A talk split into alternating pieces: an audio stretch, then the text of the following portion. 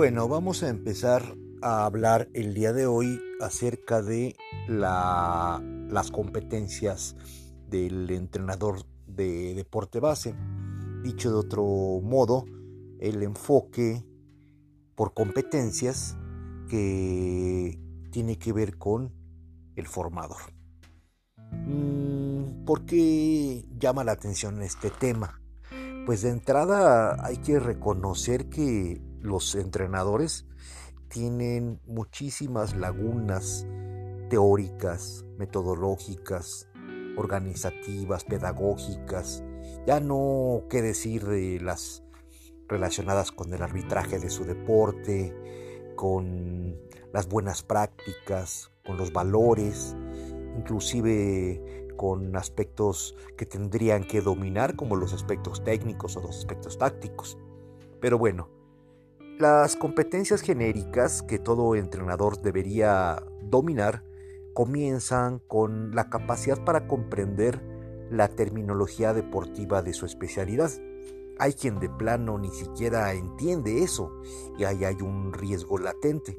Puede empezarse a crear nociones preconcebidas, pseudociencias o falsos saberes y eso es todavía peor.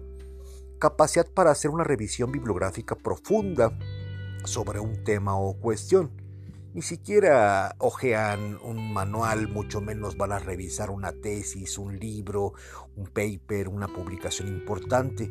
Es necesario divulgar, es muy importante compartir información valiosa, reciente, actual, pero es lo mismo de importante o es igualmente importante que los entrenadores, que los formadores, que los que escuchan este mensaje también se den a la tarea de leer, no nada más las superficialidades de las redes sociales, sino que profundicen un poco más, como dice aquí. Capacidad para hacer uso de la tecnología disponible. Todavía hay quien le da miedo utilizar el Excel, el Word, hasta los programas para hacer diseños, para hacer tus propias tarjetas de presentación. Ya no que hablar de animaciones, de análisis tácticos, de bases de datos, de hojas de cálculo, imposible para muchos de ellos. ¿Por qué? Porque su nivel educativo fue tan limitado y no porque hayan sido futbolistas profesionales, para nada, no tiene nada que ver. Muchas veces el deporte base eh, se refugia a toda clase de gente y eso es muy peligroso, es contraproducente, digámoslo de esa manera.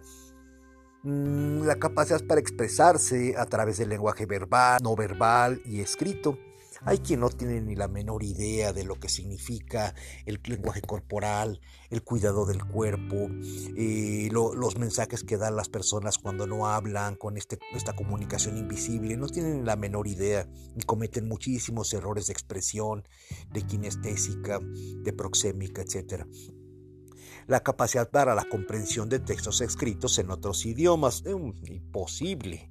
O sea, Muchas veces con que hablen el español pareciera que es suficiente, el medio español o el caló o el regionalismo, ¿no? No, para nada. Se necesita un dominio básico de comprensión lectora, por lo menos del inglés, que le permita al formador estar estarse dando cuenta de qué está pasando en otras, en otras culturas, cómo están entendiendo lo que él hace desde otras perspectivas. Mm, también tiene que desarrollar competencias cognitivas, comprender la función social de su trabajo, eh, lo que se está hablando ahora de el compromiso fisiológico, el compromiso neuronal, no nada más es el compromiso motor, el compromiso pedagógico con sus deportistas, la capacidad para conocer el entorno que rodea el trabajo que está realizando, o sea, muchos agarran, van, trabajan, dan su clase y se regresan, no se involucran en la comunidad porque también hay que reconocer que las comunidades, independientemente del nivel socioeconómico, son muy cerradas y entonces eso no le permiten a un intruso, a un extraño, el que se involucre con ellos. También debe tener capacidad para detectar errores, errores básicos en la parte técnica, en la parte motriz, en la parte coordinativa, pero también en la parte cognitiva, en la parte táctica, ¿verdad? Capacidad del análisis para las posibles soluciones o causas que están provocando los problemas durante el entrenamiento o durante los partidos, problemas que tienen que ver con la conducta y problemas que tienen que ver con el desempeño. Entonces, ahí hay que desarrollar competencias en el entrenador. Capacidad para establecer las bases metodológicas que guían el proceso de enseñanza-aprendizaje. Eso pareciera que es una utopía, que los compañeros, que los colegas formadores se involucren en distintas metodologías. A ellos nada más les interesa saber qué dijo Funiño, o qué dice Will Corber, o qué dijo el, el finado Horst Wine. No, hay muchas cosas después de ellos, o antes de ellos incluso. Capacidad para realizar un análisis estructural y funcional del juego de fútbol Sí, eso es muy importante cuando jugaste, cuando tuviste un entrenador, cuando viviste la experiencia de haber tenido este, una concentración, un, uniforme, un campeonato, una lesión. Todo eso te ayuda mucho para comprender mejor eh, y analizar mejor la estructura y la función de los jugadores en un partido. Existen también competencias específicas como es planificar los procesos de enseñanza, la capacidad para analizar y modificar las tareas en el caso de que algo no esté funcionando, Em, la capacidad para preparar o para adquirir material didáctico que sea adaptado o que vaya conforme a la edad de los niños. Es decir, muchas veces en este afán de querer ser diferente, protagónico, salir de la rutina, vemos entrenadores de todos los niveles socioeconómicos en todas las regiones del país utilizando escaleras que son de alto rendimiento, eh, mm, forzadores, este, para, para, choques, para bloqueos, mm, para caídas de, de, potencia, cosas que están creadas para el performance, para el alto rendimiento adulto, utilizándolo con niños o con preadolescentes capacidad para evaluar el progreso de sus alumnos y los resultados del proceso en el entorno de sus escuelas de fútbol. Empecemos por conocer qué es una rúbrica, cuántos formatos hay para evaluar, cuántas técnicas existen para observar. Por ahí la gente no tiene ni la menor idea muchas veces competencias actitudinales, es decir, tener una actitud crítica, receptiva y reflexiva acerca de las tendencias actuales de entrenamiento y de enseñanza, cosa que, para el formador es completamente diferente, novedoso, o sea, no tiene la menor idea de qué es eso de tener una actitud crítica y reflexiva respecto a las tendencias actuales.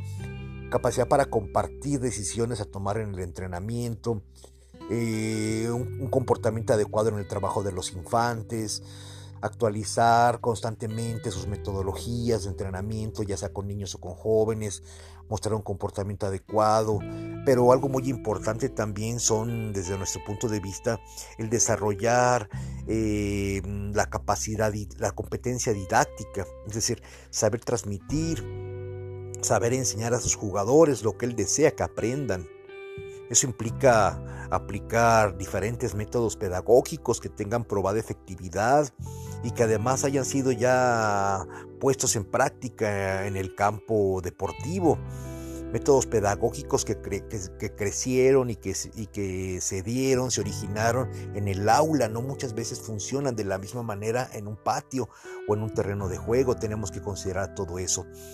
Un método pedagógico que ayude a alfabetizar no será muy útil en el fútbol, por ejemplo, pero sí la manera de organizarse de, por ejemplo, los animalitos, las hormigas, para poder alcanzar un objetivo. Es decir, tenemos que estar muy pendientes de qué contenidos pudiéramos adaptar o qué aprendizaje las podemos transponer o transferir, ¿verdad? En lo que nosotros hacemos.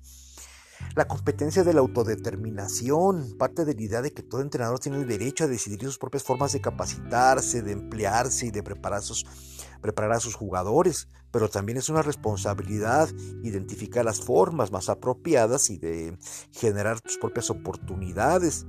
Y la competencia de autodeterminación no se limita al derecho de hacer la alineación o hacer los cambios, va mucho más allá el que tú tomes tus propias decisiones. Muy bien. Y también las competencias para el trabajo colaborativo. El entrenador tiene que desarrollar esa competencia que le va a ayudar para adaptarse, para compartir, para ser recíproco, para ser empático con sus compañeros, colegas de la misma escuela o colegas de la comunidad. Se parte de la idea de que cada integrante de un grupo aprende más de lo que, de lo que aprendería por sí solo mm, debido a que se manifiesta una, interacción con los integrantes de ya sea de su club o de, o de la o de la comunidad, como ya lo mencioné, y eso implica aprender a repensar muchas cosas, muchos saberes. También la competencia para la expresión verbal y escrita, como ya lo mencioné, la competencia de la responsabilidad social que debe tener, el del aprendizaje autónomo y yo creo que algo muy importante, la competencia eh, para el desarrollo del pensamiento crítico, que tiene mucho que ver con las competencias conceptuales, las habilidades conceptuales, saber, saber desarrollar planes de entrenamiento basados en la inteligencia del juego, en el pensamiento autónomo, creativo, divergente, en fin, eso es lo que realmente tendría que estar pensando el entrenador en cuanto a sus competencias. Mm, de ahí tendríamos que empezar por quién está realmente analizando y evaluando de manera consistente su práctica y a través de una observación, de una observación, de un razonamiento, de una investigación, realmente quién tiene ese compromiso con su trabajo, con su medio, con su profesión, con su oficio. Pues más vale que los entrenadores tengan de sobra capacidad en otras áreas del saber y que no estén padeciendo después de desempleo o de no saber qué hacer en algún momento con sus equipos.